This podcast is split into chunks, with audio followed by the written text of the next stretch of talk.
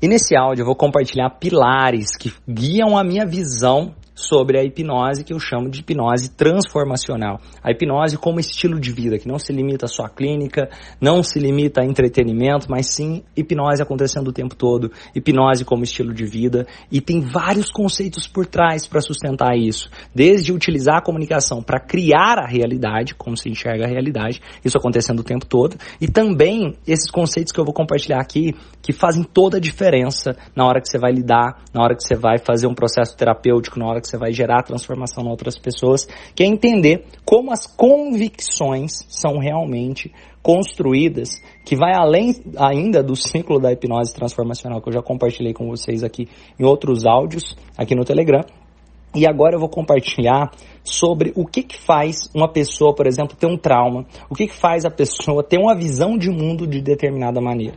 Dois pontos principais têm a ver com a emoção e outro ponto a ver com a repetição. Falando repetição agora, nesse conceito, entenda a repetição como o seu estilo de vida, tudo que você vem fazendo, tudo que você vem vendo, ouvindo, sentindo, e eu vou compartilhar aqui com vocês. Imagina que você vê as pessoas à sua volta usando sapatos, então você acredita que usar sapatos é natural, e por isso você usa sapatos. Você tem crenças, convicções totalmente estabelecidas de que usar um tênis é comum. Agora imagina que você tivesse conhecido em outra cultura e usar um tênis seria poderia ser desagradável para você. Ou de dependendo da cultura que você cresceu, tudo que você viu, ouviu, sentiu, determinadas ações ou determinados atos podem ser desagradáveis ou agradáveis. Por exemplo, a forma como o Ocidente vê a morte de uma pessoa é totalmente diferente do que a forma que o Oriente vê a morte de uma pessoa. Uma pessoa, por exemplo, pode ficar no Oriente e ficar pensando: caramba, olha que legal, ele alcançou a luz, ele alcançou a salvação e por aí vai. Dependendo, tem 40 virgens esperando por ele, ou dependendo, ele está num estado elevado e por aí vai, dependendo da crença de cada pessoa, de acordo com o local onde ela nasceu. Outro local também pode trazer: nossa, isso é muito triste, perdi alguém, ficar de luto durante meses. Então, entenda que as nossas convicções podem ser construídas de forma natural, ou seja, nós podemos entrar em estados naturais de hipnose como se nós estivéssemos vivendo em um transe profundo o tempo todo para ter a convicção que nós temos nesse exato momento. E agora o outro ponto que eu vou compartilhar com vocês aqui, que é um ponto que chama muita atenção e vai fazer total diferença para você conseguir trabalhar também dentro da terapia, é entender agora os pontos de emoção. Como fazer para construir, seja um trauma para o lado negativo ou desfazer esse trauma para o lado positivo. Alguns pontos aqui. Para que um trauma aconteça, para que algo seja mudado de forma rápida na convicção de uma pessoa, geralmente passa por esses quatro crivos aqui dentro do conceito da hipnose transformacional. E esses quatro crivos são, primeiro, comunicação limitada, desajustada para que o trauma exista e a comunicação ajustada ou potencializada para que o trauma seja ressignificado. Primeiro ponto, então, a comunicação. Então, imagina o seguinte: se você, é, alguém xinga você, fala qualquer coisa para você, se você, a sua comunicação, ou seja, a sua fisiologia, comunicação não verbal, sua comunicação verbal, sua comunicação interna começa a estar limitada, ou seja, você está reagindo de forma limitada, num estado de menor recurso, provavelmente você pode começar ali um, um dos pontos já para ter o trauma. Só que para o trauma realmente acontecer, tem que cumprir os quatro pontos que eu vou falar aqui. E da mesma forma, para ressignificar o trauma, se a comunicação está ajustada, potencializada, você está numa postura melhor, você está pensando coisa mental, você já está ressignificando, esse, começando a ressignificar esse trauma, um dos pontos. Só que aí você tem que linkar, os quatro pontos são extremamente importantes para que a ressignificação seja completa. O segundo ponto é a expectativa, que pode estar alinhada ou desalinhada. Como assim? Imagina o seguinte: se você está ali andando de carro e não esperava, de repente acontece uma batida. Essa batida houve um desajuste, um desalinhamento da expectativa, porque você não esperava que aquilo ia acontecer. Então, de repente, você entra ali, nossa, aquilo pode ser construído um trauma de repente. Agora, se você já tá falando assim, cara, eu vou ali bater o carro, ou eu tô fazendo uma brincadeira aqui onde tem que bater o carro não vai ser algo provavelmente traumático. Por quê? Porque a expectativa estava alinhada. Nós estamos ali num jogo onde o carro vai bater, as chances são menores de o trauma acontecer. Então, se houver expectativa desalinhada, ou seja, algo inesperado está acontecendo e a sua comunicação está desajustada, já temos dois pontos aqui para que o trauma aconteça. O terceiro ponto tem a ver com a pessoa estar desamparada ou rejeitada na situação. Por que desamparada ou rejeitada? Imagina o seguinte: se você está em determinado lugar e vamos supor que você bateu o carro, só que naquele momento tem pessoas próximas a você que reagem muito bem àquela batida e te amparam e mostra que te amam e você se sente amada naquele momento, você tem muito mais recursos para lidar com o trauma.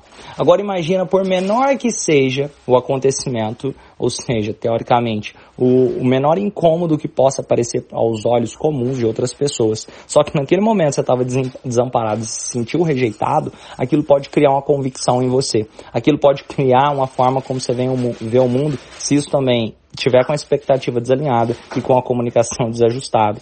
E com o outro ponto que eu vou falar aqui. Então vamos lá. O desamparo, terceiro ponto, a rejeição, a, o desamor naquele momento, como se fosse assim. Por quê? Então, como que eu vou fazer para fazer a pessoa entrar no estado de maior recurso e ressignificar esse trauma? Eu vou ter que colocar amor, eu vou ter que dar amparo, eu vou ter que colocar, de alguma forma, o amor dentro daquela situação. Então, imagina que seja a cena que a pessoa bateu o carro. Eu vou ter que reajustar as expectativas, para entender que tudo bem, o carro pode bater, mas não vai ser todas as vezes que o carro vai bater. Não é porque ele bate uma vez que sempre vai bater.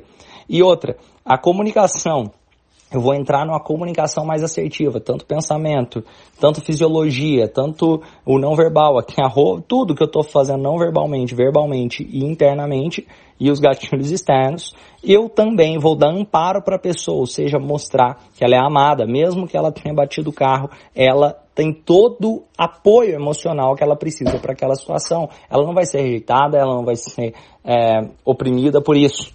E agora, o quarto ponto para que a convicção seja instalada é o ponto de relevância. Eu estou falando para ser instalada em um momento, para ser instalada de forma praticamente instantânea, que é o ponto de relevância. Isso tem que fazer diferença, tem que ser relevante para a pessoa. Vamos supor aqui, por exemplo, que a pessoa ela levou um susto. Essa pessoa levou um susto. Se a comunicação dela estava desajustada, ou seja, ela entrou num estado de comunicação de menor recurso, a expectativa estava desalinhada, ela não esperava levar o susto e ela não teve amparo emocional ali, dependendo de como for, ela pode criar o trauma desde que aquele susto tenha relevância. Se não tiver relevância, não cria. Como assim? Se for uma pessoa que não, sei lá, ou algum momento ali que não importa tanto para ela, pode ser que não vai ter relevância. Mas já pensou se essa pessoa leva um susto em um momento que é um dos momentos muito importantes para a vida dela? Sei lá, vamos supor que ela leva o susto no dia do casamento dela, aí pode ser que alguém dá um susto nela pode ser que essa pessoa, ao ouvir qualquer som, ela lembra do susto que ela levou, teve ali no casamento e vamos supor que soltou um foguete e o foguete deu um susto nela e aquele susto faz com que ela crie o medo de foguete.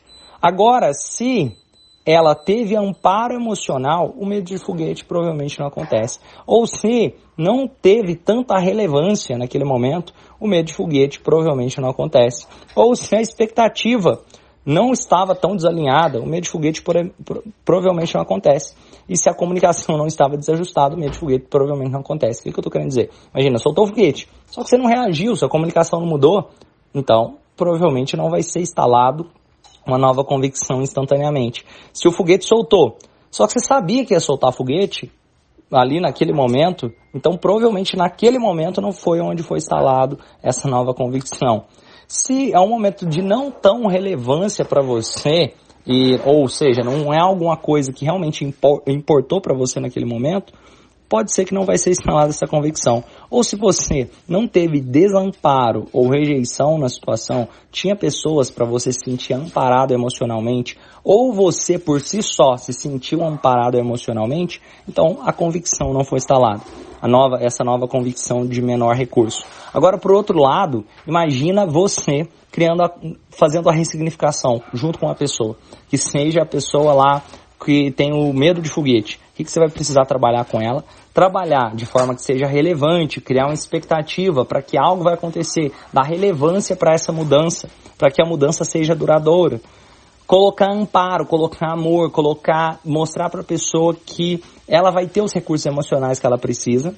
Terceiro, alinhar o mundo real como o mundo real é. Por quê? Porque no mundo real pode ser que vai ter momento que vai acontecer foguete mesmo e tudo bem. E não vai ser todo momento que isso vai acontecer.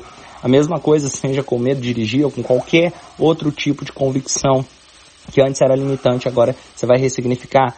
Imagina que uma pessoa acredita que o chefe briga com ela todo dia. O que, que você vai fazer? Ajustar a expectativa. Você coloca para fora aquelas memórias reprimidas, falando sobre o que aconteceu e depois ajusta a expectativa. Mostra que ela vai se amar profundamente, mesmo que o chefe tenha brigado com ela, dando amparo, dando amor, ajustando expectativa, dando relevância do porquê que isso vai ser importante para ela e ajustando a comunicação, a fisiologia dela mudando. Se você trabalhar esses quatro pontos que eu compartilhei aqui, você cria convicções, tanto fortalecedoras quanto limitantes para uma pessoa. Você começa a reajustar convicções de forma quase que instantânea. Então aqui, basicamente, é trabalhado de forma a reconfigurar a parte emocional de forma mais rápida, basicamente. E por outro lado, tem a parte mais dia a dia, através dos hábitos, através da rotina, através da repetição, como estilo de vida. Por isso é importante também olhar o que, que você anda vendo no seu dia a dia, o que, que você anda ouvindo no seu dia a dia, quais as pessoas que você anda convivendo no seu dia a dia.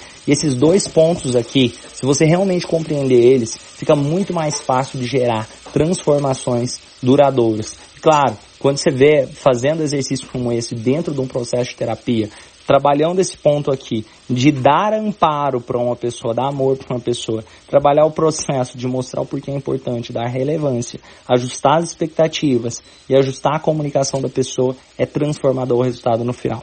Pessoal, um grande abraço e vamos juntos transformar um mundo em um lugar melhor, nos transformando. Grande abraço e até os próximos áudios.